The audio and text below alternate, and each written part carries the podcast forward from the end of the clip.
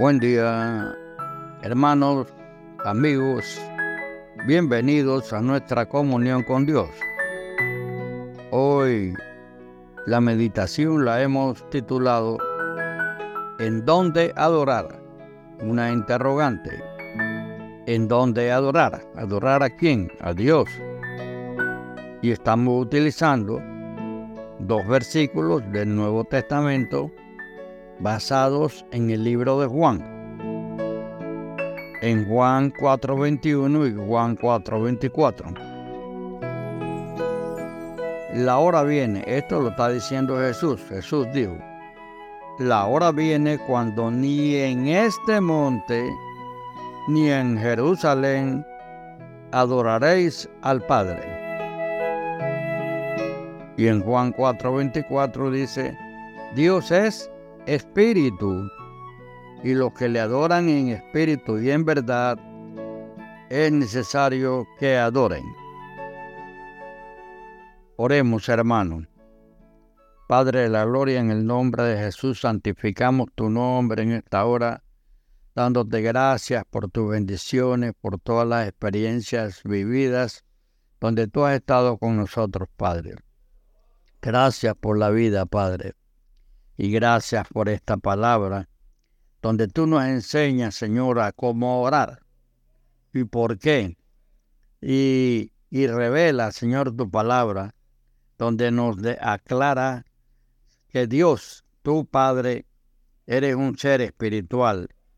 Por tanto, nuestra, por tanto, nuestra adoración debe ser dimensionalmente en espíritu y verdad y es el Espíritu Santo que nos guía a tal verdad, aprendizaje y fe en la santa comunión contigo, Padre Celestial.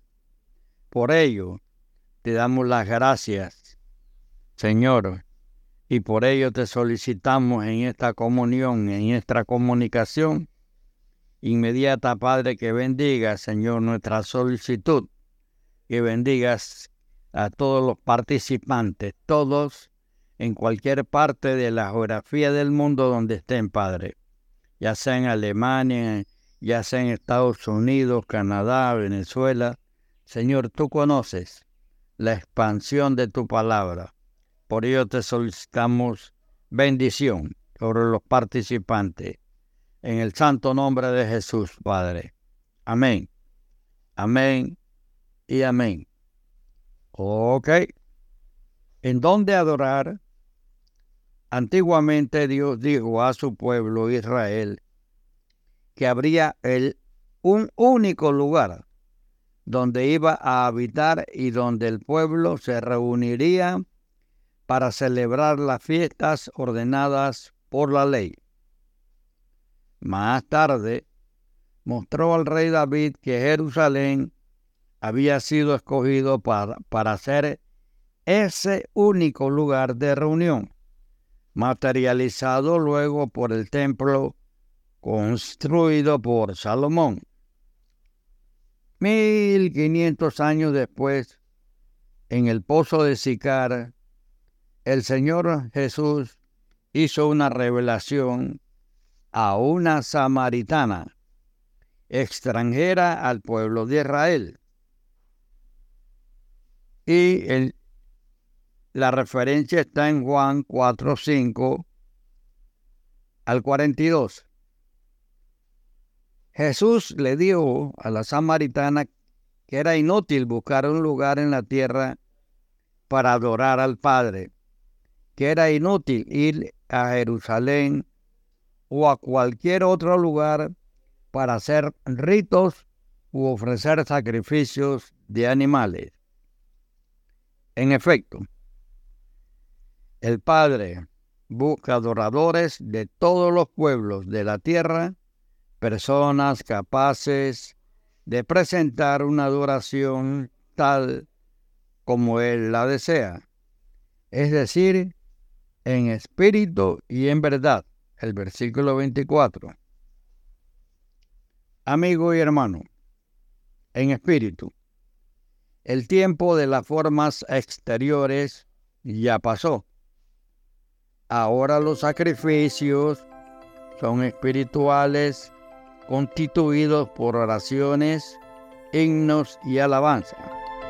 Repito, ahora los sacrificios son espirituales constituidos por oraciones, himnos y alabanza.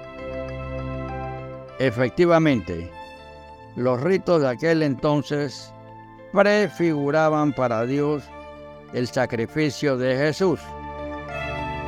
Desde el momento en que éste tuvo lugar, la razón de ser de la imagen desapareció. En verdad, de nada sirve tratar de tener buena conciencia cumpliendo ritos religiosos sin que el corazón esté verdaderamente comprometido. Acerquémonos a Dios con toda sencillez, sin pompa, con un corazón sincero, santificado por la verdad y con la mirada puesta en Cristo.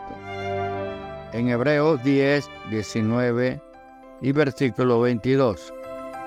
Recuerda, el Señor te está esperando a un acercamiento con sencillez, sin pompa y con un corazón sincero, santificado por la verdad y con la mirada puesta en Cristo.